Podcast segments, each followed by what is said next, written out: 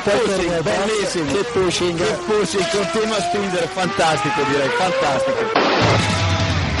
Go to the finish line, keep pushing. Don't worry, I'm pushing like a hell. Fucking, fucking Raikkonen. That was amazing, guys. Yes, yes, yes! I'm much quicker than Kimi. Give me the full power then. Avanti, Fer. Avanti! All the time you have to leave a place. Okay, Felipe, Valtteri's faster than you. Do not hold him up. Okay, guys, this is ridiculous. Hola a todos y bienvenidos al capítulo 177 de Keep Pushing Podcast, un capítulo en el que vamos a repasar todo lo ocurrido este pasado fin de semana en el Gran Premio de Austria eh, 2016, celebrado en el circuito Red Bull Ring. Tras un Gran Premio de ausencia, eh, no estuvimos tras el Gran Premio de Europa, os pedimos disculpas, pero no, no fue posible juntarnos para grabar. Volvemos con fuerza esta semana y ya tengo por aquí a los habituales. Buenas noches, Iván y Jan. Buenas noches, Jacobo. Vienes descansado tras una semanita de sin grabar, ¿no? Sí, tengo descansado como tú también, ¿no? Estarás. Como yo también. Sí, sí, sí. Aunque más descansado estará David Sánchez de Castro, que ha empezado hoy sus vacaciones. Buenas, buenas noches, David. Sí, y más descanso que voy a estar dentro de dos semanas. Sí, sí, sí. Buenas noches a todos. Buenas noches. Y también tenemos por aquí a un invitado eh, para acompañarnos hoy en, en- en este análisis, un compañero de David en motor.es, Adrián, buenas noches. Adrián, se nos ha quedado Entrada con, triunfal de Adrián. con el micro silenciado. A ver si lo recuperamos, trata de arrancarlo. Y está con nosotros Lewis Hamilton. ¿Lewis? Lew- Parece que hay algún tipo de problema. No, no, no. Ahí está, ahí está, no, no ha querido, no ha querido presentarse. Bueno, pues ahora entra. No pasa nada. Bueno, pues mientras Adrián arregla sus problemas de, de micrófono, vamos a vamos a ir entrando un poquito en, en materia, ¿no? Porque este Gran Premio de Austria se ha celebrado en uno de los circuitos más cortos del mundial, uno de los circuitos en los que la vuelta, el tiempo por vuelta es más corto. Estuvo ahí en, en 1.06. No se bajó todo el fin de semana al, al 1.05 finalmente por la lluvia el, el fin de semana, pero sí que tiempos de, de 1.06 sí, sí vimos. Y luego la carrera en sí, pues estuvo bastante interesante. No sé qué pensáis, Iván. Sí, a mí me parece interesante. Sobre todo porque, aparte del factor estratégico que quizá en esta carrera tuvo menos, menos importancia, porque fue una carrera en la que prácticamente todos basaron su, su estrategia en el, en el blando, ¿no? Y, y a partir de ahí alguien puso el super blando al final si se vio corto o, o al principio los que, los que salían bastante arriba. El, el tema mecánico fue, fue un factor importante y el tema de la fiabilidad, ¿no? Es un circuito duro con los, con los pianos de, que sobrecargan mucho los frenos, ¿no? Eh, con muchos desniveles y es un circuito con ese estilo clásico, ¿no? Que, que apuró bastante a los equipos. Ya se vio en la jornada del sábado, ¿no? Que, que hubo una parrilla bastante diferente a, a lo que teníamos acostumbrado y el domingo se confirmó eso, ¿no?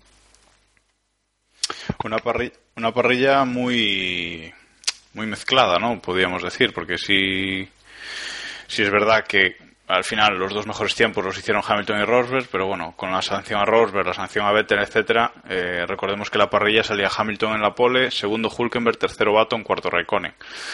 O sea que, bueno, una parrilla muy mezclada, con dos pilotos saliendo desde Speed como, como Kvyat como Kvyat y Massa. Bueno, había, los ingredientes estaban ahí, ¿no, David? Sí, eh, además se fue un eh, bueno, fue una clasificación bastante intensa, vamos a, a cali- a calificarlo así. Eh, y yo creo que, que a- no sé si fue en parte de por culpa o gracias a esos kerfs eh, amarillos, me niego a llamarlo bananas porque no, no, no se puede llamar a eso bananas. eh, pues imagina por una cerrada. Eh, el, Y se, el- se sabe pues que es- nosotros estamos muy preocupados de, de ese tema siempre. Que son Por eso. cerdadas aquí, ¿no? Por eso, por eso, por eso. O sea que, y nada, que no, que la verdad es que gracias a eso nos dio un poquito de, de espectáculo y, y bueno, eh, la clasificación ya estuvo bien, lo que pasa que luego en carrera sí es verdad que se mantuvo más lo esperado, ¿no? Es verdad que, que solamente por la configuración de la parrilla las primeras vueltas ya fueron un poquito más entretenidas, pero el resto fueron fue más o menos lo, lo esperado. Yo no, no, me, no me sorprendí mucho por, por ver cómo los Mercedes se medio escaparon hasta que la liaron, por ver cómo eh, Vettel, que salía con super blandos, eh, tiró hasta que reventó. Eh, más o menos el guion fue previsto. Lo que pasa es que sí es verdad que fue muy una carrera bastante entretenida en ese aspecto. Una carrera bastante entretenida. Y a ver qué opina Adrián Fernández, nuestro invitado de hoy, a ver si ahora, si ahora sí, si recuperamos su, su audio. Buenas noches, Adrián. No. Mm, no, seguimos. A ver, con- ahora sí. Hola, hola. Hola, hola, Adrián. Buenas noches. Hola, buenas noches a todos. Eh, sí, eh, me preguntáis por la carrera, pues eh, tengo una opinión muy sencilla realmente. Creo que mm, eh, lo más interesante era ver más que nada cómo funcionaban las, las estrategias que había contrapuestas, eh, sobre todo al principio. Eh, tenía mucho interés por ver cómo le iba a salir la, en la larga la parada Hamilton. Se vio que al final fue un poco error por cómo resultó salir por detrás de Rosberg, cómo le iba a resultar a, a Verstappen y al final a él sí que le salió bien, curiosamente. Y en general estoy bastante de acuerdo con lo que ha dicho David. Em, una vez que ya desaparecieron de las primeras posiciones tanto Hulkenberg como Baton, ya esa variedad de parrilla, esa, ese extra por la variedad de parrilla se perdió un poco. Menos mal. Pero bueno, en general la carrera os pareció interesante, ¿no? Por lo que me contáis. Sí, os porque- pareció- Sí, Porque en general estaba bastante movida, hubo bastante, bastante movimiento, especialmente en la zona mm, quizá media baja, la zona de, de pelea por puntos. eh, no llegó a ser una monotonía como pudo haberla en Azerbaiyán, como pudo haberla en, en otros eh, en las carreras del campeonato. Mm, y al final tenías esta pelea por la victoria hasta la última vuelta, que quieras que no, pues eh, te anima un poco la situación. Bueno, pues eh, al fin y al cabo, pues eso, un gran premio entretenido que, que pintaba bien y finalmente, pues sí que sí que nos dio espectáculo. No llovió eh, como tal, sí, bueno, sí cayeron al- algunas gotas, un poco de, de aguilla, pero no llegó a mojar la pista, con lo cual ese elemento no, no entró en, no entró en juego. Pero tuvimos otras cosas, tuvimos un safety car, tuvimos accidentes, como decíais, eh, lucha por la victoria. Así que bueno, vamos, vamos allá, vamos a entrar ya en, en, en materia y vamos a empezar a analizar eh, lo que fue la carrera en sí. Y creo que eh, es de recibo empezar por el final, ¿no? Ese final polémico, esa lucha por la victoria entre Nico Rosberg y Lewis Hamilton, que acabó en drama. Porque, como muchos ya sabréis, Lewis Hamilton intentando adelantar a, a Rosberg por fuera en la curva 1. Dos. Mm, dos, en la curva 2, ¿no? Remus. Efectivamente, pues intentando adelantarlo por fuera en la curva 2, eh, Rosberg se abre muchísimo, ahora comentaremos la maniobra, se abre muchísimo, se toca con Hamilton, rompe su propio alerón, Hamilton puede seguir, pero él eh, logra acabar la, la última vuelta para, para entrar en, en meta en cuarta posición, pero bueno, eh, sin alerón, eh, muy retrasado, con una investigación por el incidente y finalmente acaba ganando eh, Lewis Hamilton. Y acaba ganando Hamilton una carrera que parecía suya eh, y que parecía que, que le iba a perder, ¿no, Iván? Sí, está claro que, a ver, el patrón siguió el de otros grandes premios que habíamos visto, ¿no? Hamilton eh, dominante el, el sábado en una sesión de clasificación que, que fue muy divertida, la verdad, con la pista secándose fue el más inteligente, yo creo que, que supo sacar el, el rendimiento en el momento justo, había pocas oportunidades y, lo consiguió. Y bueno, en una carrera que, que se le había ido un poco por ciertas variables estratégicas que se le habían, se le habían escapado. Y, pero bueno, supo, supo aguantar bastante bien la oportunidad y, y también arriesgar en el momento clave.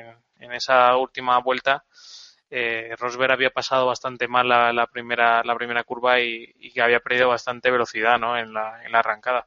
Luego podemos entrar a valorar eh, en qué, a qué punto, en qué punto tiene influencia el, tema del el problema de frenos que, acusa Rosberg, ¿no? Eh, yo particularmente pienso que, solo Mercedes puede saber hasta qué punto eh, ese problema de freno le forzó a, lo que pasó, pero vamos, eh, me parece que está bastante claro viéndolo en board que, que Rosberg puede maniobrar bastante más de, de, lo que hace. No sé, Adrián, cómo, cómo lo ves, si, si opina como, creo que vamos a opinar todos o, ve algo distinto a, lo que estoy comentando. No, yo aún es que aún dando el beneficio de la duda a Rosberg de, bueno, sí, tiene un problema con el break by wire y tiene que alargar un poquito más la trazada de la frenada. eh, aun con problemas de frenos, Rosberg apura bastante. Eh, incluso un poquito más tarde de lo que es por línea normal y, se va largo. No, hace el intento de tomar la curva hasta ya muy tarde, casi cuando eh, colisiona con, Hamilton. Eh, Hamilton sí es cierto que tengo la impresión de que podría haber sido un poquito más inteligente a la hora de trazar, eh, intentando haberle cogido el interior a la salida de la curva de otra manera, intentándolo pasarle por el exterior.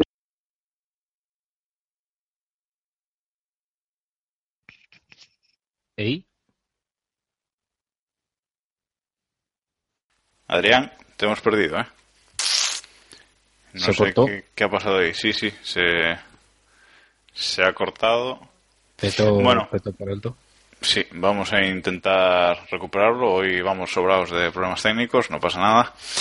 Eh, pero bueno, estaba, estaba comentando esos problemas que, que pudo tener Rosberg con el, con el break by wire, etcétera. Lo que pasa es que él mismo, Rosberg, después de la carrera en sus declaraciones, dice que, que no tenía problemas de frenos en realidad. O sea que eso mm, eh, que no, que no tuvo nada que ver, ¿no? O sea que, y si dice eso y viendo la onboard de Rosberg, que se va recto, alejándose totalmente del, del vértice, eh, girando ya al final, ya cuando se toca con Hamilton, es cuando, cuando gira el, el volante. Y luego tras la carrera dice que Hamilton giró hacia él, o sea, nos lo ha jodido. Eh, Es que si no llega a girar, Hamilton tiene que ir a la grava recto, ¿no, David?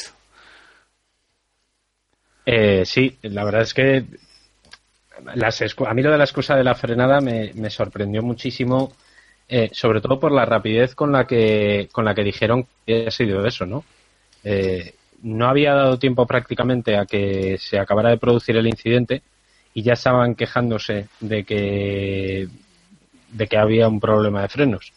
Cuando, como decía Iván antes, eh, eh, Rosberg tenía pero muchísima capacidad para frenar. O sea, yo no creo que haya sido por un problema del break by wire, porque entonces ya lo hubiéramos visto antes en otras situaciones de, de carrera. Yo creo que sencillamente Rosberg estiró la frenada todo lo que quiso y más, supuso que Hamilton se, se acobardaría, que parece mentira que no conozca a Hamilton y más en una situación de carrera así, a falta de, pocas vueltas, eh, vamos, a falta de, de pocos metros prácticamente, y no sé, creo que pecó de, de optimista y demostró que, bueno, pues que eh, otra vez más eh, está haciendo buena eh, o está demostrando que la agresividad hay que saber eh, controlarla y que él no sabe directamente. Decía David Plaza, siempre muy acertado en sus comentarios por Twitter, arroba de Plaza V, que seguramente haya sido una un problema de falta de confianza de Rosberg eh, una vez más, ¿no? Esa confianza de claro, esa confianza de vale, Hamilton va más rápido que yo, me va a pasar, lo dejo, lo dejo pasar entre comillas, ¿no? Eh, gana él esta carrera, pero yo hago segundo y, y tan tranquilos que voy líder del mundial y malo será que no consiga aguantar este liderazgo, ¿no? Y David Plaza lo decía en ese sentido, ¿no? En el sentido de si me gana hoy es que ya me va a recortar, me va a ganar el mundial. No sé cómo lo ves, eh, Iván, pero creo que es un, un comentario bastante acertado, ¿no? Está bastante claro. Yo creo que con la cabeza en su sitio, Rosberg tiene que no liar. Sea, puede tomar un, enfoque defensivo ¿no? en, esa vuelta. Pero llegado al punto de, de no puedo frenar, eh, tiene que dejar paso a, a Hamilton, buscar, buscar el, el que no haya ningún choque y terminar segundo. O sea, no le, no le queda otra.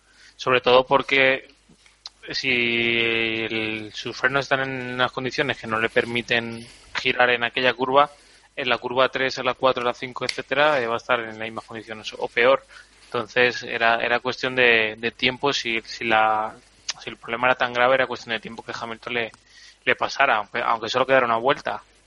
Estaba claro que le, que le iba a pasar. Adrián, tú que, tú que hiciste el directo en, en motor.es, ¿cómo, ¿cómo viviste ese momento de, de última vuelta ahí con ese, con ese incidente? ¿Te esperabas que, que pasara algo? Hola.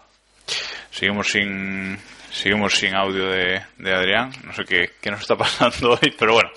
Bueno, seguimos. Eh, 11 puntos de diferencia entre Nico Rosberg y Lewis Hamilton. 153 puntos para Rosberg en el Mundial de Pilotos, 142 para, para Hamilton.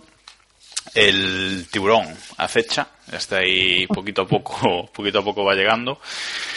Y bueno, eh, en el podio, el segundo escalón del, del podio eh, fue para... Perdona, perdona que, te, que te corte, eh, Jacobo. Antes de eso, que no, no, per- perdón. eh, quería comentar una cosa que, que no hemos comentado y es la estrategia que empleó Mercedes con, con Rosberg y con Hamilton en el último stint. A mí me sorprendió muchísimo y a Hamilton también que eh, ataran la victoria o intentaran atar la victoria de, de Rosberg colocándole a Rosberg eh, para el último stint neumáticos super blandos y a él le colocaron neumáticos blandos. Eh, Correcto. yo no sé qué opináis, pero eh, quiero decir, si no quieren hacer órdenes de equipo, pues hombre, esto canta bastante. Ade- Eh. además, además que fueron a por el undercut, o sea, Hamilton fue a por el undercut, undercut Claro, con tú- neumáticos más duros, o sea, eso nunca se ha visto. Y casi, y casi lo consigue, que, es lo, que eso ya hubiera sido la releche. Entonces ya habría sido para que Rosberg se dedicara, no sé, a las cosechadoras, porque. Pero, pero es sorprendente, sí, sí.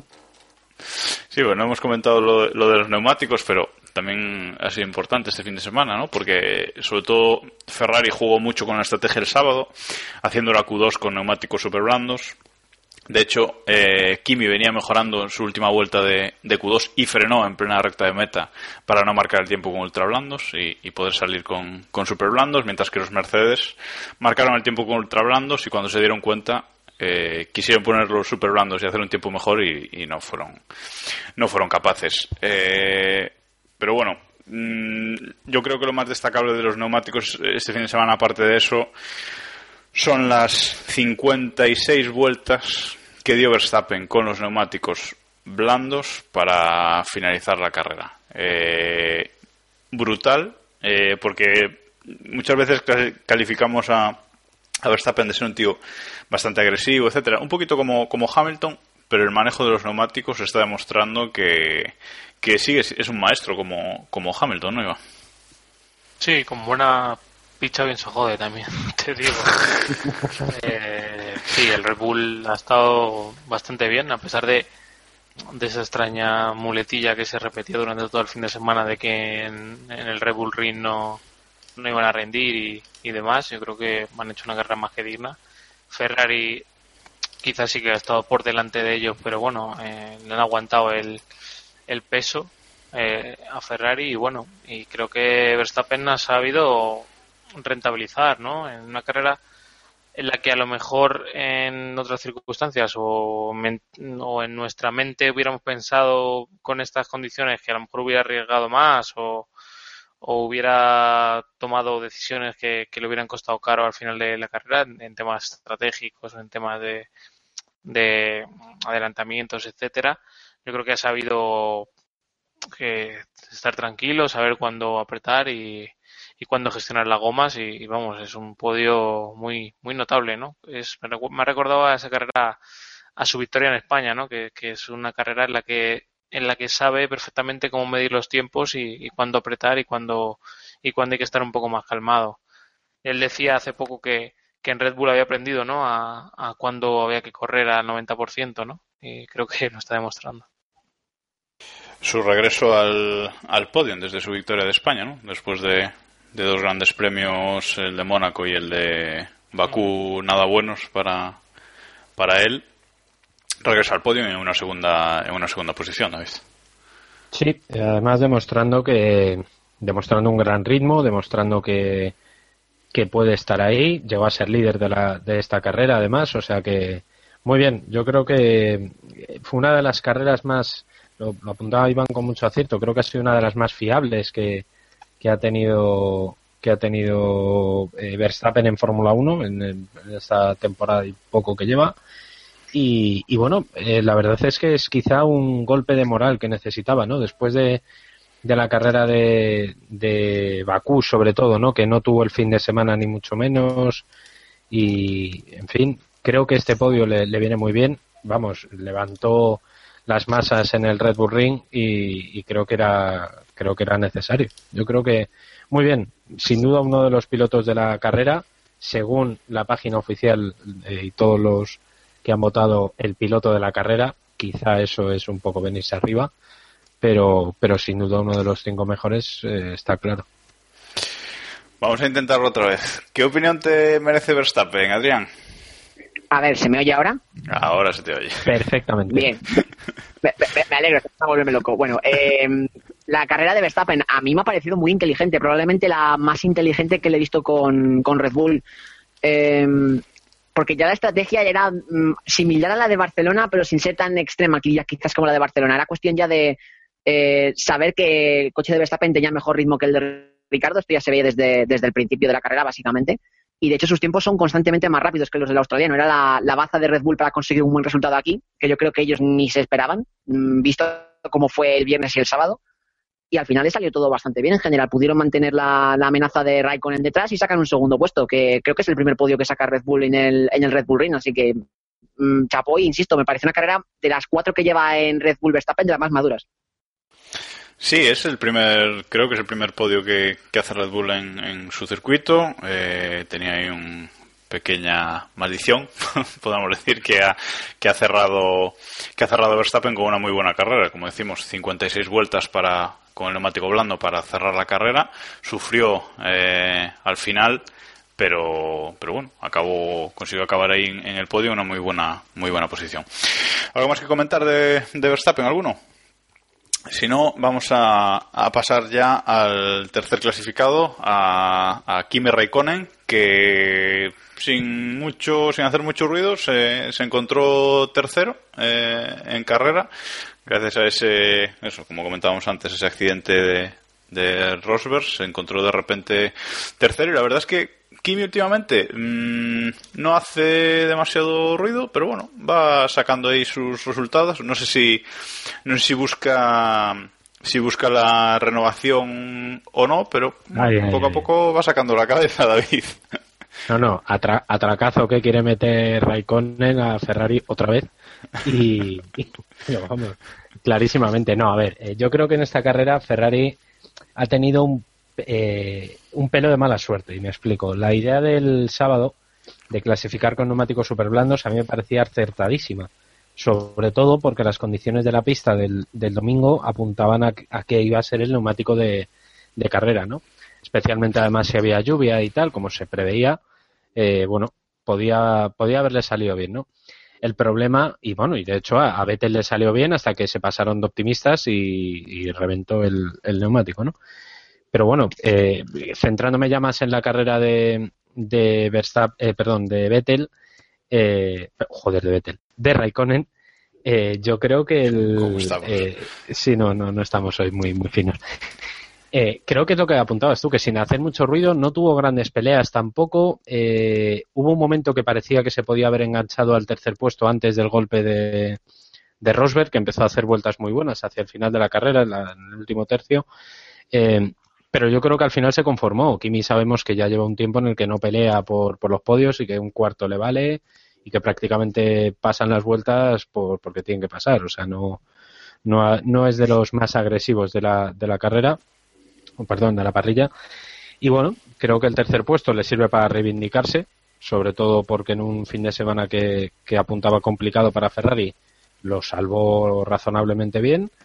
Y un argumento más para que le renueven, si es que todavía alguien cree que le pueden renovar en, en Maranello, cosa que yo creo que no.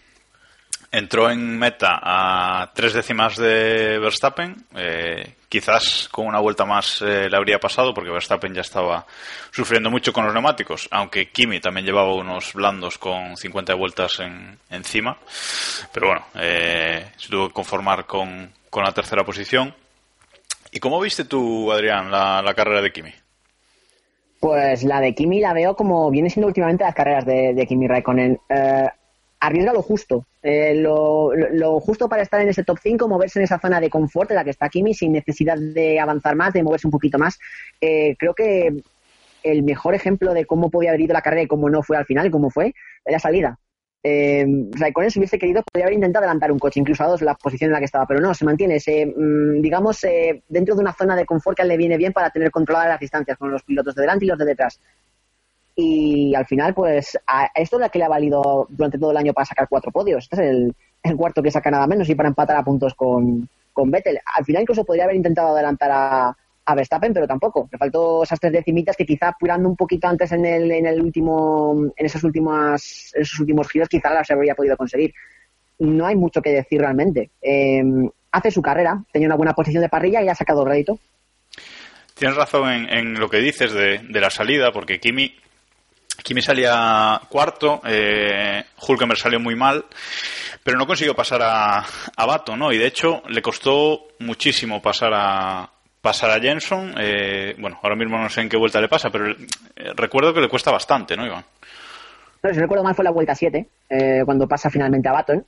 Eh, le cuesta una barbaridad porque mm, es eso, ya tengo la impresión desde el principio de que no quería jugársela demasiado a, a- a perder esa posición porque eventualmente Baton iba a caer por velocidad, porque eh, no era posible que el, que el McLaren aguantase tanto tiempo los neumáticos que llevaba y al final acabó cayendo.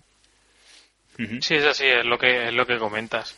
Yo creo que él, él piensa que Baton se lo va a quitar en medio fácilmente en cualquier momento y por eso toma un enfoque más conservador. También se ve en una posición de privilegio y dice la carrera es larga, no me voy a arriesgar eh, y etcétera. Pero bueno, podría haber tenido una oportunidad ahí de, de hacerlo y, y aprovechar ese momento en el que parte de sus rivales estaban atrás, ¿no? Porque entre las sanciones y, y los inconvenientes que habían tenido, la verdad es que se vio un poco solo ahí ante ante el primero de, de la lista. O sea, se puede haber puesto segundo y haber tirado fácilmente, haber hecho ahí un, un primer Steam bastante cómodo y, y sacar una renta que, que luego iba a ser difícil de recuperar para el resto. Es que es eso, la carrera estaba perfecta para que Kimi sacase un segundo puesto y al final Verstappen se lo levantó por estrategia, puramente. Bueno, y hablando de, y hablando de Ferrari, tenemos que comentar eh, el tema de, de Vettel, ¿no? Eh, Vettel, pues eh, tenía una tenía una sanción también en, en, en parrilla, sanción de, de cinco posiciones, eh, salía salía noveno, si, si no recuerdo mal. Y bueno, estaba haciendo una buena carrera eh, con sus neumáticos super blandos hasta que en la vuelta 29, en plena recta principal, su neumático trasero izquierdo, creo recordar, se, no, trasero derecho, perdón. ¿Trasero derecho? Mm, sí, creo que el trasero derecho se desintegra en, en plena recta y tiene que abandonar, produciendo un, un coche de seguridad. Eh, Ferrari le ven las orejas al lobo y bueno, a Kimi, Kimi ya no dio tantas vueltas, con, con 25 ya, ya había parado a, a cambiar, ¿no? Entonces, eh, aquí hay la típica polémica de un neumático con tantas vueltas debe desintegrarse, como, como hizo, como le pasó a Vettel, o primero debe dar una caída de rendimiento muy brutal, David. Eh, aquí hay, porque siempre protestamos que los Pirelli son muy duros, muy duros tal, no se deshacen, y ahora que se deshacen, quizás se deshacen de más. A ver, vamos a protestar porque nos gusta protestar y aquí hemos venido a quejarnos. Esto es así. Pero, pero es verdad que fue muy sorprendente como yo tengo la teoría y no he leído nada, pero estoy casi convencido que Vettel tuvo que pillar algo eh, en, una vuelta de antes. No es normal que, como tú dices, que no cayera de rendimiento, porque además Vettel venía haciendo muy buenas vueltas, o sea, además muy constantes. No, no fue que de repente cayera la vuelta anterior, fue prácticamente en 1.11 y llevaba rodando en 1.11 varias anteriores. O sea, no, no fue, no fue nada. Entonces yo tengo la teoría de que algo pilló, algún, algún fragmento de, de algún choque o no sé, o a lo mejor algún piano que cogió y le afectó a ese neumático y justo al pasar por la recta pues reventó. De todas formas, también hay que tener en cuenta que ese neumático ya tenía, ya se le veía bastante destrozado vuelta anterior. Justo eh, pusieron un plano de, antes del accidente, pusieron un plano de la rueda de Betel y estaba bastante mal, ya estaba bastante en las lonas, ¿no? Entonces, bueno, yo creo que pecaron de optimistas en, Ferrari. Sobre todo porque ese neumático no hubiera durado mucho más. O sea, si no se llega a desintegrar en ese momento, eh, igual hubiera durado dos vueltas más antes de empezar a caer el rendimiento eh, de manera normal, ¿no? Eh, pero bueno, no fue como se leía en Twitter, ni muchísimo menos la situación de Silverstone, que de hace eh, tres años ya, o dos años ya, no me acuerdo. Dos, tres años, aquellas cuando, cuando reventaron todos los Pirelli de golpe, eh, porque no, no, es, no, no es comparable en este caso, no, no al lugar.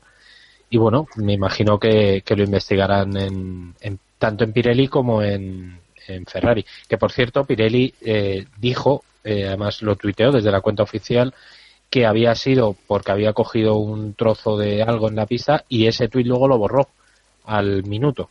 Estuvo colgado un minuto y no sé, me, me sorprendió bastante que, que Pirelli primero se tirara al barro tan pronto y que luego se, se arrepintiese. Sí, la investigación lo mismo es como la del año pasado cuando creo que fue en Spa, ¿no? Cuando cuando pinchó también un neumático Vettel y al final Pirelli dijo que había sido por los daños de de al rozar un Sí. piano también, etcétera, y ya está. Y al final que o sea, pueden pueden tapar lo- cualquier tipo de claro. problema.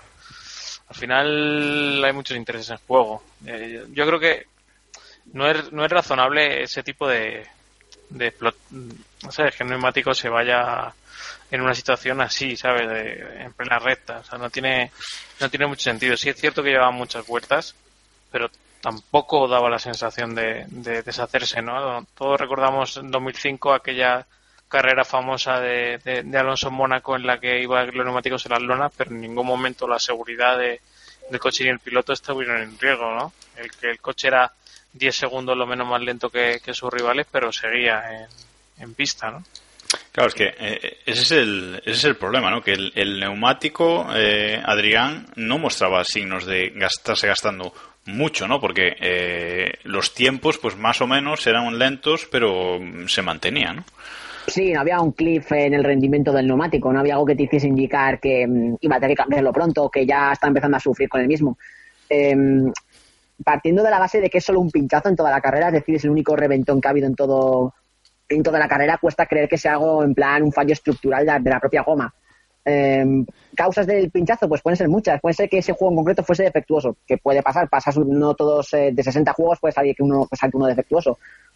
Puede ser que Vettel lo maltratase pasando por encima de un piano particular, que haya causado una vibración muy concreta y se haya pinchado, o puede ser que haya pisado restos.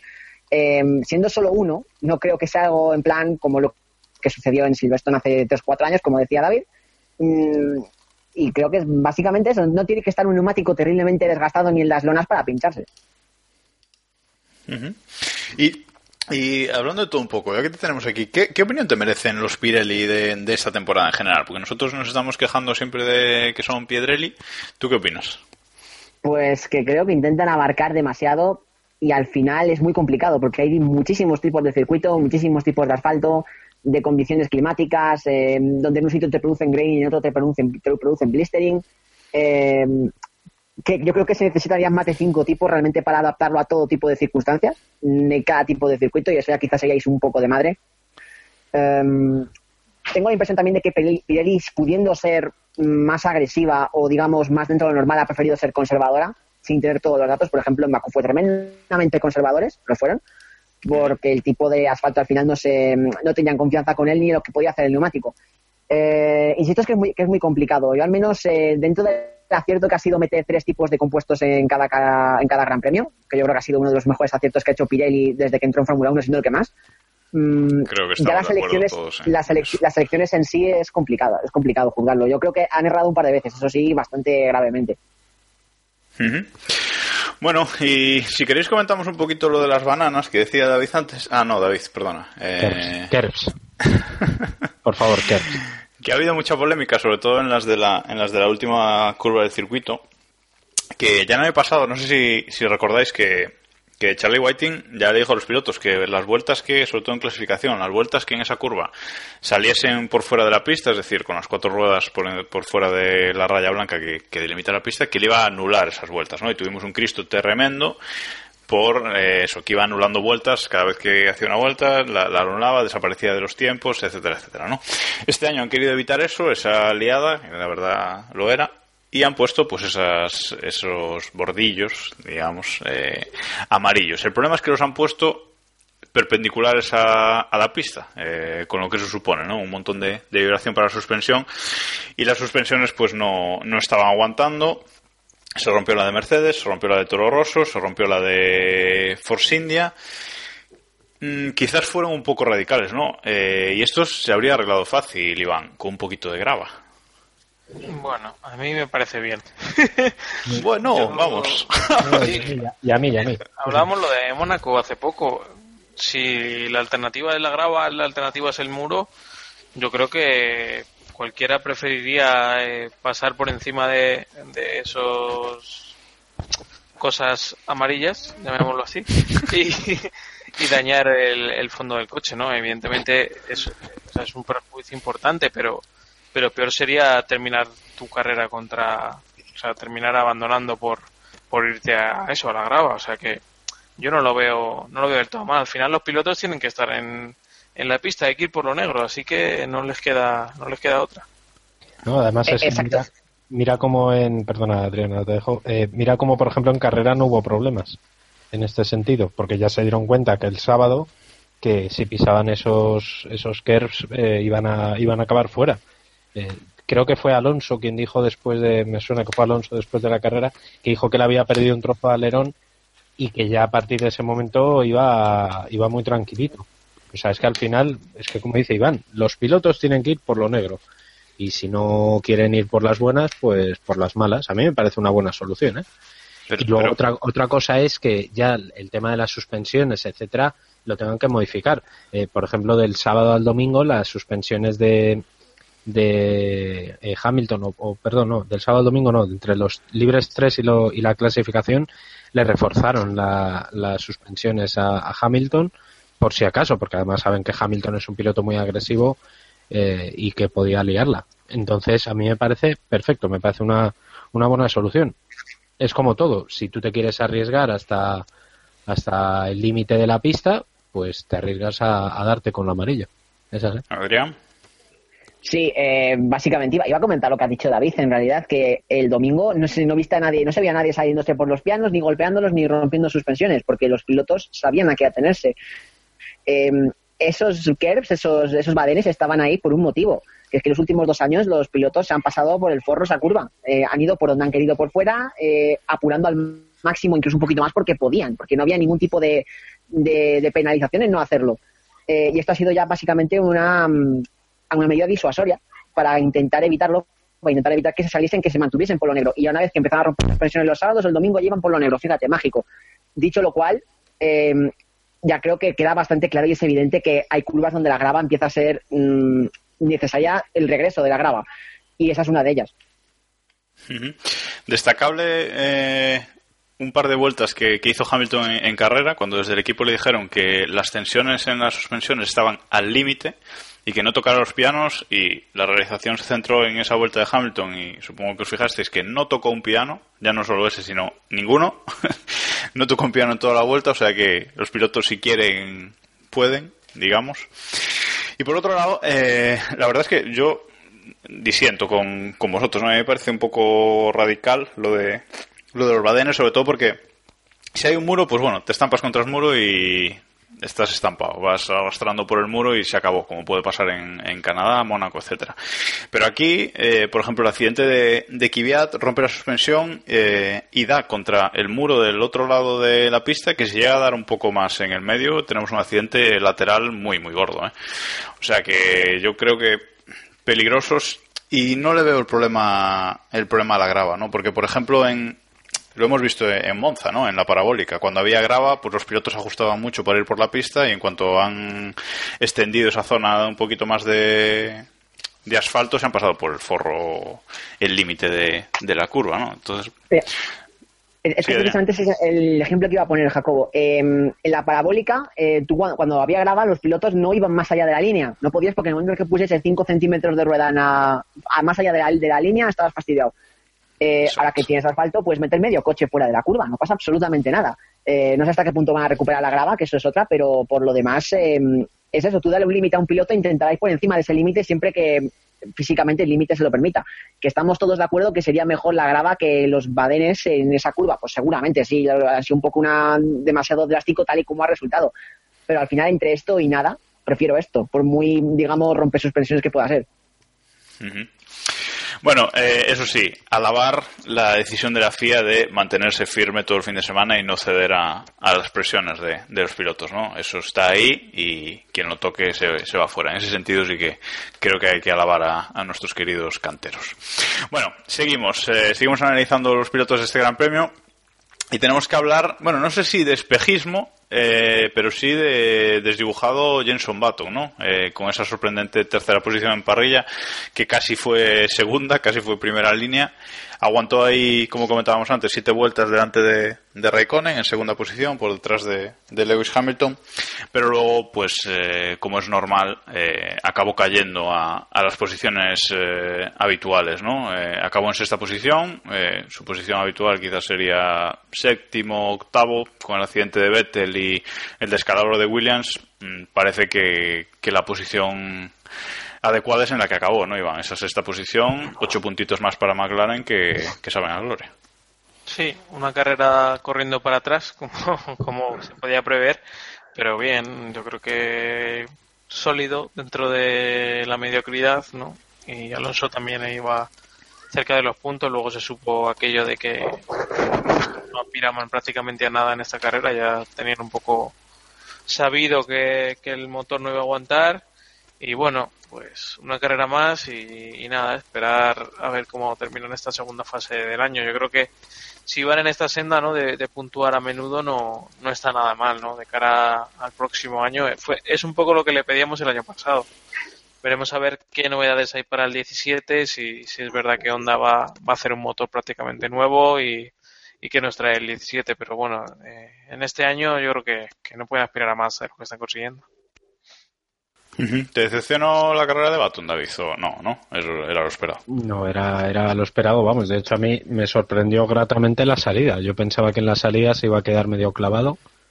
Y, y no, no fue él, fue Hulkenberg el que, el que hizo un Weber. Y la verdad es que eh, lo hizo bastante bien. Yo creo que Baton, para lo que. A ver, es que es lo que dice Iván: de donde no hay, no se puede sacar.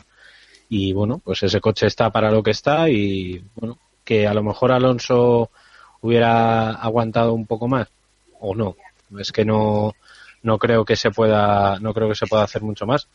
Creo que Baton lo hizo bien porque no arriesgó, no, él sabía que era es posiblemente una de las pocas oportunidades que va a tener este año de estar entre los diez primeros sin tener que remontar, me refiero, o sea, sin tener que ganar posiciones, sino sencillamente intentando perder las mínimas justas y creo que ha estado bien. Creo que estuvo bien las primeras vueltas quizá hay una especie de tren mítico. Eh, bueno, pues es que es lo que hay y bueno, pues eh, aguantó lo que lo que pudo aguantar. Quizás más decepción fue Hulkenberg, ¿no? De segundo a, abandono, Adrián.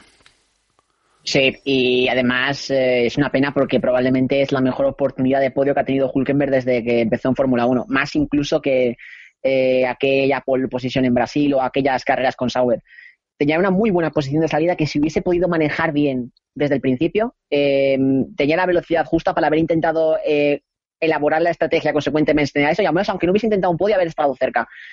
Pero es que ya desde el principio no tenía ningún ritmo. Pierde posiciones como eh, cayéndose como si fuera una piedra, básicamente. Y luego ya pues se sumaría los problemas, las penalizaciones, nada, una, una carrera horrible. Lo que podría haber sido al final lo que acabó siendo. Y bueno, hablabas de, de, de Alonso que este fin de semana ha sacado la lengua bastante a, pasear, no sé si con razón o no, ahora lo comentamos, y ha tenido un fin de semana pues muy malo, ¿no? Eh, sin entrar en sin entrar en Q3 por lo que por lo que comentaba, sin sin entrar en la zona de puntos durante toda la carrera, eh, finalmente abandonando por un problema en el turbo, creo recordar que comentó McLaren. Eh, carrera fin de semana negro, Iván. Sí, para olvidar. desde el viernes hasta hasta el domingo. Es uno de esos fines de semana en el que parece que las cosas no te, no te salen bien y, bueno. Lo bueno que el fin de semana que viene llega, llega Silverstone y no les va a dar mucho tiempo, no le va a dar de mucho tiempo a pensar, ¿no? Esas declaraciones, eh, Adrián, de eh, errores de EGB, ¿Qué te, ¿Qué te, parecieron? ¿Crees que estuvieron un poquito fuera de lugar o, o, son, o se merece McLaren ya para que empiecen a hacer las cosas bien? Ah, puedo entender la, la, frustración que tenía Alonso en ese momento por perder lo que probablemente había sido un intento de hacer una buena clasificación, porque mm, creo que ante todo el fin de semana el McLaren estaba un poquito, un puntito mejor que en los últimos, que los últimos grandes premios, al menos para haber intentado eh, aspirar a puntos. Ya saliendo decimocuarto, con todo un poco en contra, eh, ya era más complicado y más teniendo a Baton tercero, eso ya es la, guinda la guinda del pastel. Mm, probablemente estaba fuera de lugar, pues sí, yo creo que sí. Em, no es la clase de declaraciones que ayuda a tener espíritu de equipo. Creo que esto es algo que ya eh, sucedió en Ferrari bastantes veces y de lo que Alonso quizá debería tomar un poquito más de nota. Em, tampoco sé hasta qué punto él cree que esto puede motivar al equipo, si puede ser realmente de ayuda, porque yo creo que hasta ahora el trabajo de McLaren, al menos en comparación con el año pasado, está siendo relativamente bueno. Pero claro, es frustrante ver que lo que avanzas es de decimosexto a un décimo mm, y a ver si puedes cazar puntos, pues es complicado. Para los yogurines que nos escuchan, EGB es educación general, educación general básica y se dejó de cursar en el 97. David, tú sí que la recuerdas que tú eres un antiguo. Sí, sí, panda de cabrones, jovenzuelos. Yo digo hasta, hasta sexto de EGB. Bien, bien, bien. Bueno, eh, nada que comentar de Alonso, ¿no, David? Está todo dicho. No, bueno, eh, yo creo que está todo dicho. Eh, eh, a ver, me parece fuera de lugar el, el comentario este que hizo el, el sábado, sobre todo porque lo guindó el domingo con un comentario hacia, hacia Batón, que ese sí que me parece fuera de lugar, que es la puñetera costumbre que tiene de restregarle a su compañero que va mejor que él. Pues guárdate. O sea, es que eso no es. Quiero decir, no aporta nada, no es un palo, no, no ayuda a mejorar, que además creo que no. No sé, no, no es. No, no, lo único que puede generar es que Baton se enfade más o que genere una tensión en el equipo que no es beneficiosa ni para él, ni para el equipo, ni para su compañero. O sea que no. A veces los palos hay que darlos. Yo soy muy de dar palos, evidentemente. Me gusta mucho dar hostias. Así en general. pues, En la vida, en la vida. Y, pero, pero evidentemente hay veces que, joder, que tienes que cortarte un poco, ¿no? Y creo que se, el- la del domingo se, se le fue un poquito de las manos.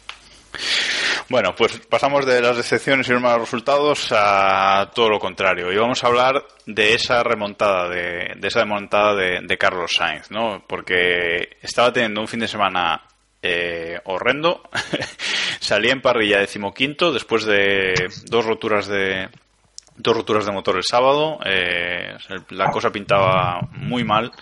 Pero resulta que en carrera eh, volvió a hacer una gran carrera para acabar octavo, cuatro puntitos para él con el, con el Toro Rosso, justo detrás de, del Haas de Grosjean, que por cierto, Haas vuelve a, a puntuar. Eh, muy bien, Sainz, ¿no, Iván? Sí, sin duda. Me parece que queda un poco en la, la pena aquella ¿no? de, de que merece tener tres o cuatro carreras tranquilo y, y obtener resultados con, con regularidad. La verdad es que el tema del motor, el, sobre todo en, en la sesión de clasificación cuando estaba ahí en, en buena posición para entrar en Q3 y habías, iba a ser una carrera en la que una carrera en la que muchos iban a estar a- atrás, muchos de los pilotos punteros iban a iban a salir de detrás, Massa salía de pit lane eh, y, y varios pilotos estaban penalizados, ¿no? Iba a tener una oportunidad de, de hacer, bueno, lo que, lo que había hecho Baton, ¿no? Y lo que hizo un poco en España, ¿no? Colocarse en esas primeras posiciones y luego correr tranquilamente para, para rascar un, un quinto, un sexto puesto. Y al final eso se fue a la basura por, un, por un problemas de, de fiabilidad, ¿no? Que, que son recurrentes además, ¿no? Yo creo que hay que desearle, por lo menos que tenga est- estas carreras hasta el parón veraniego, no poco más tranquilas, ¿no? Sin, sin mucho sufrimiento y que pueda rentabilizar un poquito en puntos el, el buen rendimiento que está haciendo, ¿no? Una, una muy buena carrera de, de Sainz, David. David, Perdón, que he hecho, he hecho un Eloy, he hecho un Eloy. hecho un Eloy, sí, sí, Correcto. Eh, no, sí, eh, Sainz El, muy bien. el primer, el último no doblado, por cierto, en carrera. Correcto, y por muy poco, pero, pero sí, sí, no, aguantó muy bien. Además, hay que, hay que destacar que Sainz tuvo que remontar dos veces.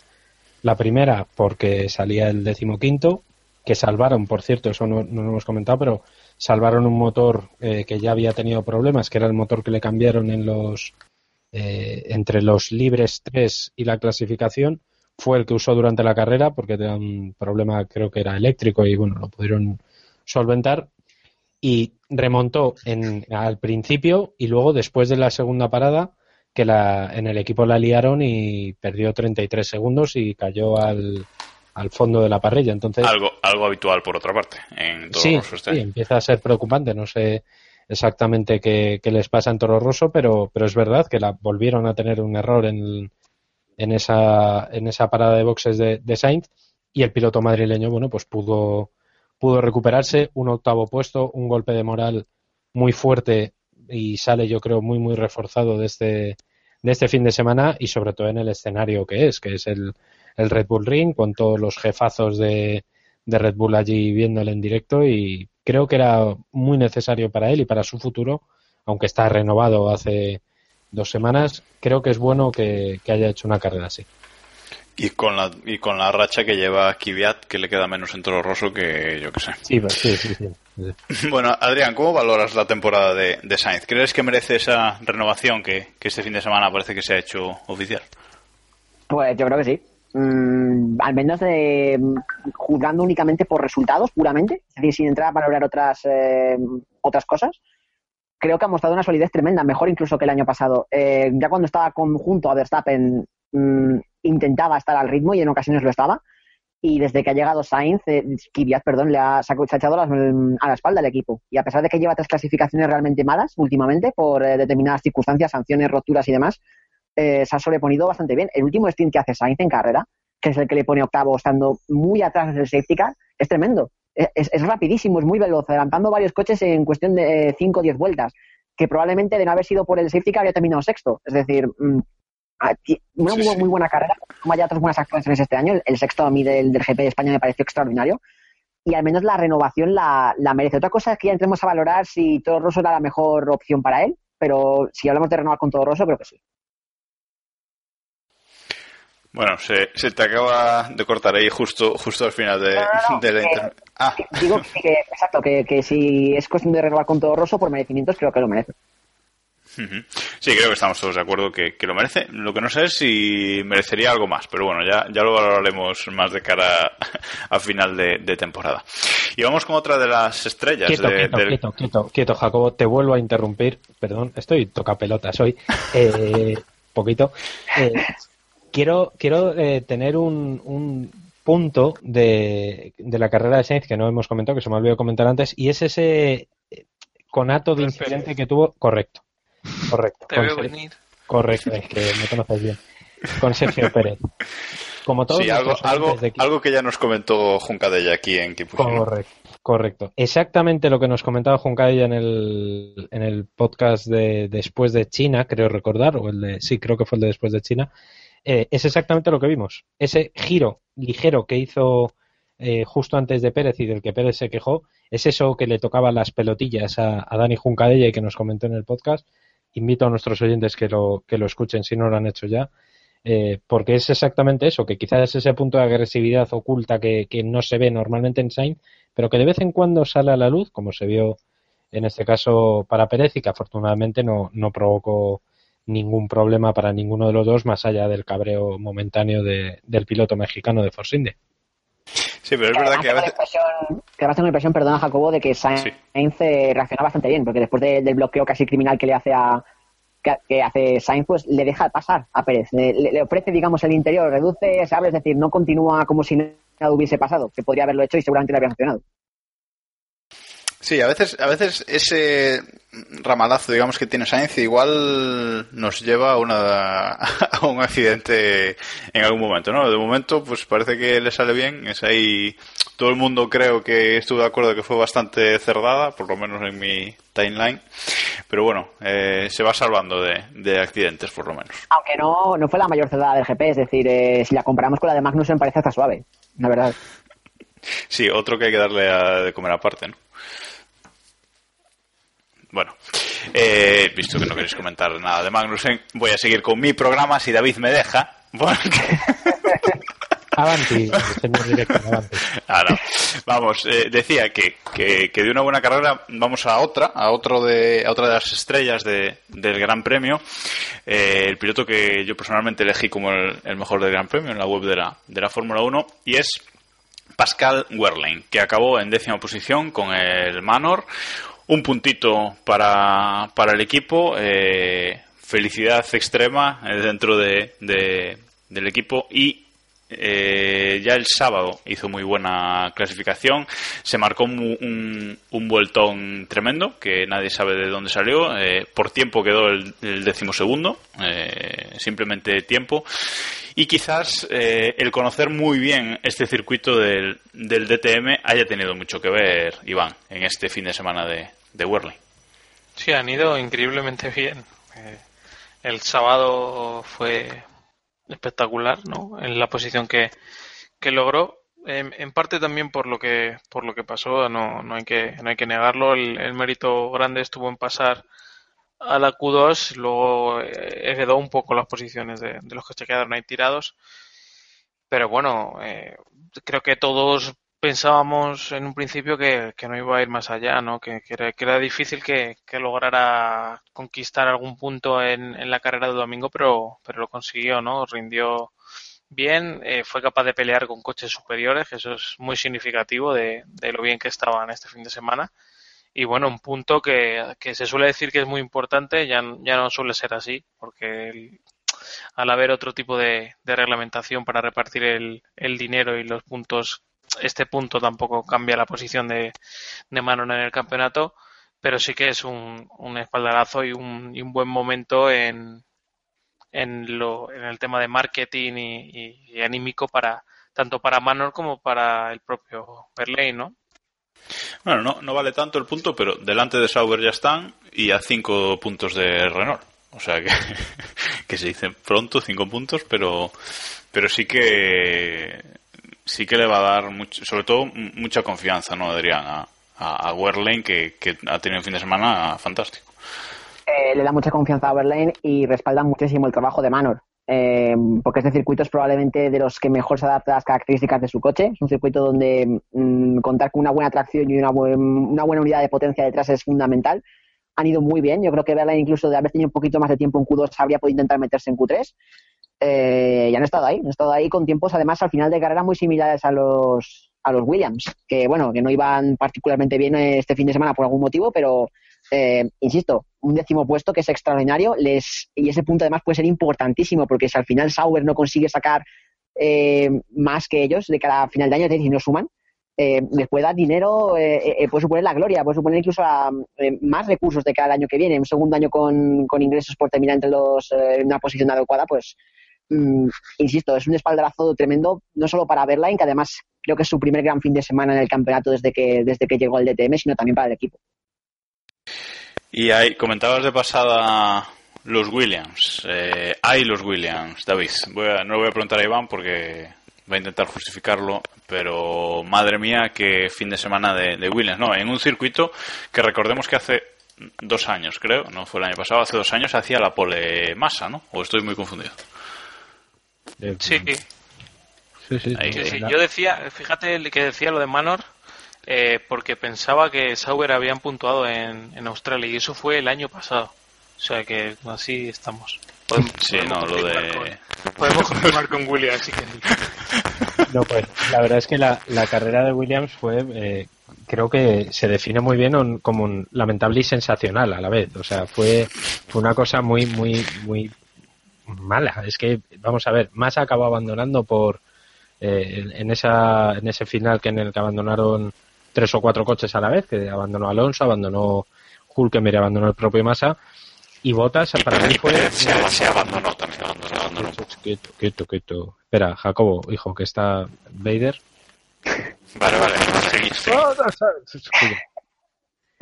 Este Adrián es un viejo amigo nuestro. Nadie sabemos por qué, pero eh, no sé, Jacobo a la media hora o a los tres cuartos de hora, pues le, se jode el sonido. Bueno, tiro con Williams. Decía, Massa tuvo que abandonar al final de carrera junto a otros, a otros pilotos y la verdad es que la gran sorpresa negativa fue, fue Botas. Yo esperaba que Botas aguantara, eh, no sé, tampoco me esperaba que llegara al podio, ni muchísimo menos, pero sí me la imaginaba en la tercera, o sea, perdón, en la sexta posición y al final acabó, acabó mucho más atrás.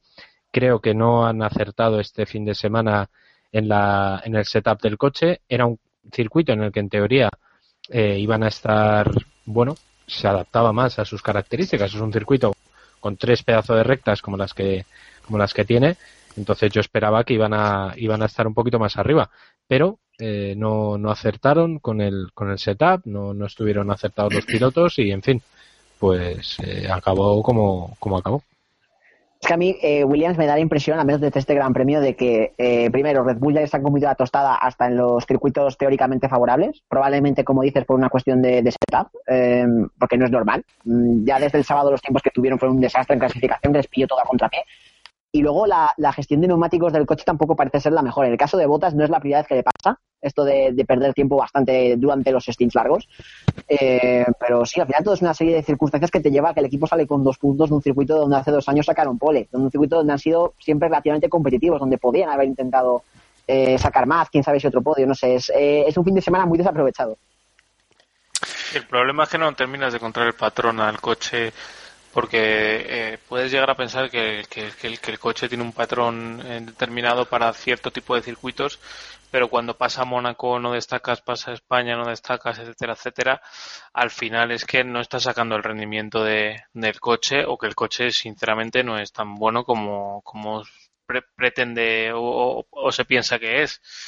Al final eh, están en un paso intermedio en el que tampoco les da para pelear por el podio y tampoco les, les llega para tener esa decencia de decir, bueno, nos olvidamos de este año y lo tiramos abajo y pensamos en el siguiente, porque Williams es un equipo que necesita rendir en el día a día porque depende mucho de eso, eh, sus sponsors, su, su sostenimiento y, y demás. No es un equipo como McLaren que a lo mejor se puede permitir perder un par de posiciones en el campeonato por, por ir bien eh, al año siguiente, ¿no? Eh, cada, cada 5 millones de euros, 10 millones de euros que pierde Williams por perder una posición le supone mucho, ¿no? Para, para el coche del año siguiente. Yo creo que, lo que tendríamos que hacer sería coger al equipo técnico de Toro Rosso y a los mecánicos de Williams y así hacemos uno bueno. De dos me hacemos un equipo bueno. Porque Williams este fin de semana ha vuelto a, ha vuelto a ser el mejor equipo en pit stops, Iván. Por lo menos alguna alegría. 9 de 9, ¿no? Sí, señor. 9 de 9. Con uno más ya gana el trofeo. Brutal. Este es el, ese, o sea, lo de ser el más rápido en los pit stops es el, te- he tenido la posesión del partido. O sea, Es que- el objetivo, ¿no? De... Claro, claro. Y, y es curioso porque el año pasado probablemente dos de las áreas en las que más flojeaba Williams eran las paradas en boxes y la estrategia. Sí. Eh, las paradas en boxes se lo han quitado de encima y de qué manera. Y últimamente las estrategias están saliendo pelín mejor. No, en este circuito, sino además en, en los últimos, en las últimas carreras. El podio de, Canadá de Bota se debe básicamente a eso. Sí, nosotros tenemos algún amigo común que si nos escucha se va a acordar, que solía decir que los, los mecánicos de otros equipos parecían atletas y demás, y a los de Williams parecía que les habían cogido en un puff inglés o demás, por, el, por la forma y la, y la talla que usaban en los monos, etcétera Pero bueno, ahora, ahora parece que se han puesto las pilas. Eh, Williams había contratado a no sé qué entrenador, ¿no? Pero hace Ah, tiempo. trabajaba con Michael Johnson, ¿no? Eso, perdona. Michael Johnson, sí. Pero no sé si está eso en... Yo, yo creo que ha mejorado desde que lo han echado o algo, ¿no? Porque Puede ser, puede ser, bastante probable. Tienen toda la pinta. Han trabajado mucho en eso, en, en optimizar métodos y etcétera, más que en, en el acierto de los mecánicos, en optimizar bastante pues el tema de, de las pistolas, etcétera, que, que al final acaban todos mejorando, ¿no? Porque cu- cuando Williams hace X, pues a los dos meses lo tienen el resto de equipos y, y así. O sea, esto es como la evolución de los coches al final. Bueno, pues creo que hasta aquí el análisis del, del Gran Premio por esta semana. Ya nos hemos extendido bastante y vamos ahora a dar eh, puntos en el Mundialito.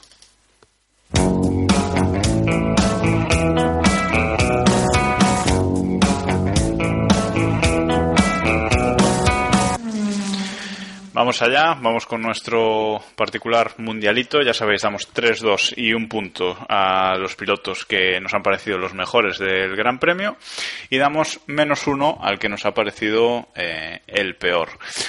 Os lo comentaba esta mañana por email, David Iván, que hoy hay que dar puntos también del Gran Premio de Bakú. Ya que no estuvimos la semana pasada, la semana tras el Gran Premio, hoy toca dar esos puntos también. No sé si los habéis preparado, porque si no... No me acuerdo ni cómo quedaron en el Gran Premio de Bakú. No te Vale, pues vete. Vi la carrera- yo como vi la carrera el miércoles o el jueves. sí. Adri- Adrián no, Adrián solo dará los de este Gran Premio, pero vosotros dos os toca, vamos. como, como sabéis, si queréis damos primero los de Austria, pero vai- id pensando, id pensando Yo los de- voy a lo loco. ¿Tú vas a lo loco? Venga, pues los venga, tres, vamos a empezar los- por Europa, va. Los tres de Bakú, no voy a decir Europa, por favor. Eh, Correcto, correcto. Muy bien. Luego se lo voy a dar a Rosberg.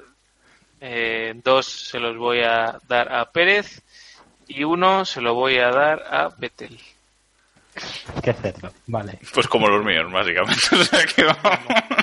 Y en Austria le voy a dar. No, no, y el menos uno, el menos Ah. uno de Vettel, o sea, de Vettel, sí, de Bakú. Menos uno de Vettel. El menos uno se lo voy a dar a Kvyat. Perfecto. Pues nada, yo ya no, las yo, dos carreras. yo- yo ya no los digo porque son los, mi- los mismos que, que ha dicho Así Iván es muy de, fácil, de Bakú. Claro, yo ya los tenía apuntados, o sea que no hay excusa. David, tus de Europa, tus puntos de Europa. Panda de cabrones. Veña, Pues veña. nada. Tres para Rosberg, dos para Vettel. Ay, cambias ahí, cambias ahí. Muy bien, muy bien. Claro, yo para. Siempre la sorpresa, el sorpaso. Eh, y, y el punto para. El punto se lo voy a dar a, a Kimi. Eh. Porque el podio de Pérez no lo merece. Vale, vale. No lo merece, Bien. correcto. Y el, ¿Y el menos, menos uno se lo. Pues el menos uno se lo voy a dar a Palmer. Porque. Sí. Because of yes, que decía el otro. Vale. bien, bien. Vale, pues ahora volvemos al, volvemos al presente y vamos a empezar con, con Adrián los puntos de, del Gran Premio de, de Austria. Ya sabes, 3, 2 y 1 a los que te han parecido los mejores y menos uno al peor. Adelante. Me siento como si estuviera en el confesorio de Gran Hermano. Vale, a ver. eh, Tal cual. Eh, tres puntos para Berline. Creo que lo que ha hecho tiene un bastante mérito en general, en la actuación más meritoria del Gran Premio. Eh, dos a Verstappen y uno a Carlos Sainz. Y uno a Sainz. Vale, ¿y el menos uno?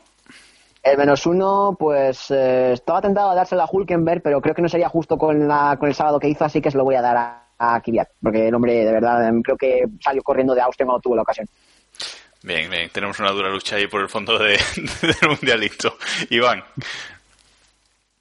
A ver, eh, esto es buena. Eh, los tres se los voy a dar a Verstappen. Le voy a dar eh, dos a, chan, chan, chan, chan, chan, chan. a Grosjean. no Bueno, venga, el parabólico. Uno, El, pa- el parabólico. y uno a Manor a Pascal Verlaine. Y el menos uno se lo voy a dar a. Se lo vas a dar a Rosberg. A Hulkenberg. o Al palo. Dios mío. A lo que hemos quedado. Para lo que hemos quedado. Vale, eh, David. A ver, eh, le voy a dar los tres a Berlín porque tenemos que hay que adulterar el mundialito a saco. Todo lo que se pueda, bien, correcto. Pe- Pero vamos, eh, los dos se los voy a dar a, a Verstappen porque también hay que adulterar el mundialito y el punto se lo voy a dar a, a Hamilton porque pese a todo tuvo un gran gran fin de semana y el menos uno se lo voy a dar a Rosberg por moñas y por, por Britney y por, y por muy mal. Y por moñas, ya está, tampoco le doy más vueltas. Bueno, me sorprende que solo le hayáis dado un punto a Hamilton. Yo le voy a dar los tres, porque después del sábado que hizo y luego de tener la carrera perdida, siguió luchando hasta, hasta acabar ganando. Le voy a dar los dos a, a Berlin, por lo que, todo lo que habéis dicho ya, y el uno a, a Verstappen. Y el menos uno se lo voy a dar a Britney también, porque, vamos, que aún encima luego, después de la carrera, dijese que Hamilton giró hacia ella, pues como que no. O sea que para él que, que va. Bueno, y ordenamos el mundialito. Y sigue Rosberg, a nuestro pesar, en cabeza con 40 puntos, eh, seguido de Max Verstappen con 26 y tercero Ricciardo con 20 puntos. Por abajo se aprieta la cosa. Eh, Palmer y Kvyat con menos 4 eh, están a la cola del pelotón y Ericsson y Raikkonen por encima de ellos con menos 2. Este año tenemos más pilotos con puntos negativos, ¿eh? estamos más incisivos. Claro, es, Uno, no, dos, porque nos tres, falta Maldonado. 5, 6, 7. 7 puntos, claro, se reparten, tienes razón. Es que, correcto, correcto, correcto.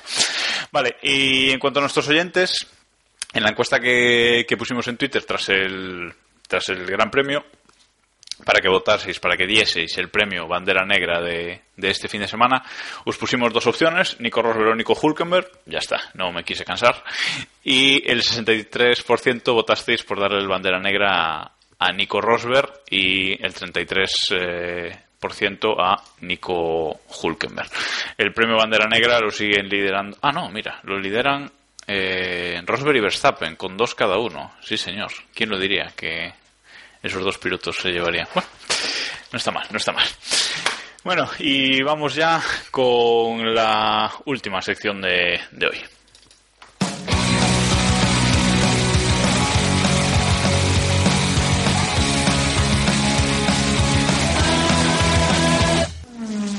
Vamos allá con la liga Keep Pushing, esa liga, ese Grand Prix Predictor de, de Autosport, esa liga particular de, de Keep Pushing, que este fin de semana sigue sin, sin cambiar de líder. Eh, sigue Grego Aloikonen de líder con 448 puntos y también se mantiene en la segunda posición Nachop 88 Racing con 441 puntos. Sube al podio Ufarina con 378 puntos tras, tras el Gran Premio de, de este fin de semana. ¿Y quien más puntos ha hecho este fin de semana? Pues eh, empatan Carvala y Corre Plátano muy acertado el nombre, con 67 puntos. Tampoco ha sido un fin de semana de, de, acertar mucho. Creo que no hemos visto todavía ningún fin de semana de más de 100 puntos, ¿eh? eh de nadie. No me. Podremos no, repasarlo. No Podríamos repasarlo, pero está siendo una temporada raruna. Raruna, raruna. Bueno, y en la liga particular de los miembros de este programa. Lidera Héctor, pasa a liderar Héctor con 334 puntos eh, y sube también eh, Diego con 320. Eh, el farolillo el ojo sigue un servidor con 305. Bueno, tranquilos que ya recojo yo la casa. ¿eh? Tranquilos ya que, ya, que ya tal. bueno, y hasta aquí el, el programa de esta semana. No sé si queréis comentar algo más del Gran Premio, algo que nos hayamos dejado por ahí en el tintero nada, ¿no? Nada, que nos vemos la semana que viene, que, que viene uno bueno también. Efectivamente, eh, este fin de semana eh, vuelve a haber el Gran Premio. En, en, este mes de julio creo que tenemos cuatro grandes premios, si no me equivoco, uh -huh. en, en, un mes, o sea que no va, no va a haber descanso, nos vais a tener aquí todas las semanas, esperamos. Y, y bueno, a, a, ver este, este fin de semana, un Gran Premio de, de Gran Bretaña que siempre, siempre es uno de los importantes del Mundial, ¿no, Adrián? Pues sí, sí. Eh, uno de mis circuitos preferidos, uno de mis grandes premios preferidos, eh, de respira motor por los cuatro costados. Eh, y además Silverstone ganó mucho con la última renovación, así que esperando con, esa, con ansias esa, esa carrera. Pasamos de uno de los circuitos más cortos del mundial a uno de los más largos, David. David sigue con su micro. Ay, joder, es que le daba yo al, al botón, que es que tengo la merma. Que sí, la verdad es que vamos a ver porque también va a ser un circuito muy interesante para ver cómo se gestionan eh, los neumáticos. Va a ser un circuito muy interesante por esa meteorología que, como siempre, en Gran Bretaña va a ser bastante variable. Y bueno, aparte que Silverstone per se es un circuito muy entretenido, o sea que eh, vamos a ver. Seguro que es una carrera muy, muy buena. También esperas con ganas, ¿no, Iván? Es uno de, suele ser uno de los mejores grandes premios. ¿no? Ha perdido con la reforma, en mi opinión, como pista. Supongo que las instalaciones, etcétera, será mil veces mejor. Pero bueno, sí. Sí, tiene, ahora les vuela el techo y tal, pero.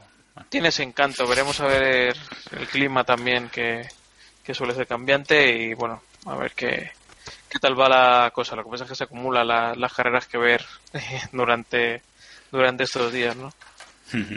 Lo que pasa es que eh, en principio no dan lluvia, pero bueno, ya sabemos cómo es eh, Inglaterra, ¿no? Eh, ya veremos qué, qué, ocurre. Bueno, ahora sí, hasta aquí, hasta aquí por esta semana. Eh, muchas gracias a todos por escucharnos. Muchas gracias Adrián por estar ahí con nosotros esta semana. Nada, vosotros. Ha sido un placer y muchas gracias eh, David y Iván. Una semana más. Nos vemos la próxima. Nos hablamos la próxima. Gracias a ti, guapísima. Y a todos vosotros nuestros oyentes, ya sabéis que podéis contactar con nosotros en nuestro blog, keeppushing.wordpress.com, donde colgamos todos los episodios y estamos en las redes sociales, sobre todo en Twitter, donde somos arroba donde podéis ver las encuestas que ponemos tras cada gran premio, los capítulos, etcétera Y alguna troleada más que, que hacemos. Así que nada más, muchas gracias por escucharnos de nuevo y nos hablamos la semana que viene. Hasta entonces, ya sabéis, keep pushing.